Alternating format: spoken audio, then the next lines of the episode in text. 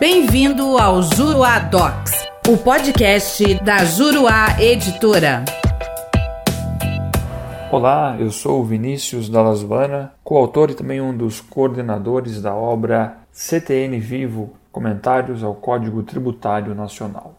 Na nossa conversa de hoje, gostaria de tratar com você sobre um assunto bastante importante e atual: a incidência de contribuição previdenciária sobre o chamado salário maternidade. É que nos termos do artigo 28, parágrafo 2 e também parágrafo 9, a linha A da Lei 8.212 de 1991, lei que rege o chamado custeio da Previdência Social, o salário maternidade consistiria no único benefício pago pelo RGPS e sobre o qual incide contribuição previdenciária. É, portanto, o único benefício remunerado ou concedido pelo RGPS e que compõe a base de cálculo da contribuição previdenciária. Em outras palavras, simplificando para você, incide por força de lei, da Lei 8.212, contribuição previdenciária, a popularmente chamada contribuição ao INSS, embora isso seja um equívoco, já que é uma contribuição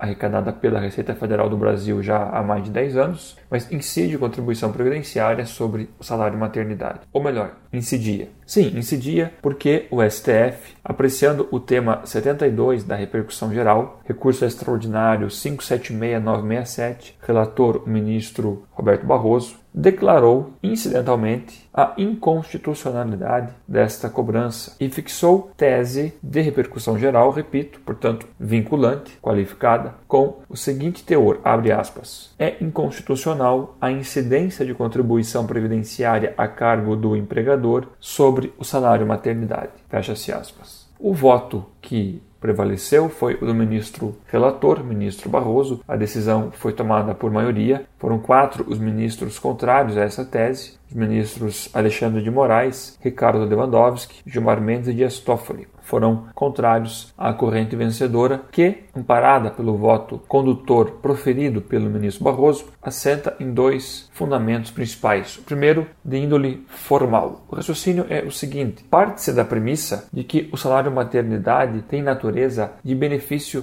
previdenciário, já que é um dos benefícios que compõe, que integra o plano de previdência social do RGPS e que, portanto, não se trata de verba de índole remuneratória. Assentada essa premissa, o raciocínio continua da seguinte forma: não sendo verba remuneratória, não pode o salário maternidade ser submetido à incidência de contribuição previdenciária por força de lei ordinária. Por quê? Ora, o artigo 195, inciso 1, a linha A da Constituição, estabelece que as contribuições destinadas a financiar a Seguridade Social, e lembremos que a Seguridade Social é composta pela Previdência Social, pela Assistência Social e pela Saúde, essas contribuições podem incidir, nos termos desta alínea, sobre folha de salários e rendimentos do trabalho, ou seja, verbas que se destinem a remunerar o trabalho. Lembra-se da premissa que acabei de dizer? Para o ministro Barroso e a maioria do plenário do STF, o salário maternidade não tem natureza remuneratória, mas sim de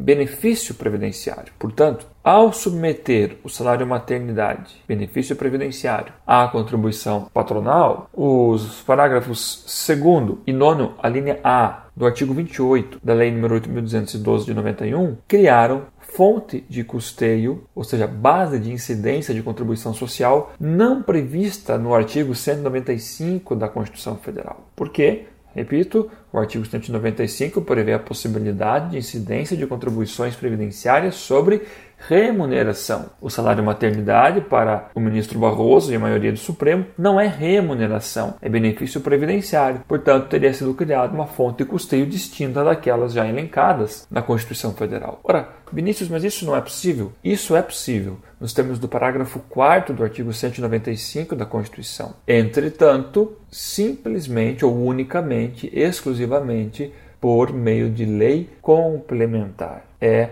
a conclusão que resulta da interpretação conjunta do artigo 195, parágrafo 4 e do artigo 154, inciso 1, ambos da Constituição Federal. É possível criar novas fontes de custeio para a Seguridade Social, porém, mediante lei complementar. A Lei 8.212, sendo ordinária, não poderia ter criado novas fontes de custeio, como o fez ao submeter à tributação benefício previdenciário. Este é um raciocínio de índole formal no qual assenta o voto do ministro Barroso. Ele também tem um fundamento material. É que no entender do ministro, a tributação do salário maternidade eleva o custo de remuneração de mulheres, desincentivando sua contratação e ocasionando, portanto, discriminação constitucionalmente vedada. Nesse sentido, esse é um trecho que peço licença para ler como está constando do voto do ministro Barroso, o afastamento da contribuição previdenciária, abre-se aspas, privilegia a isonomia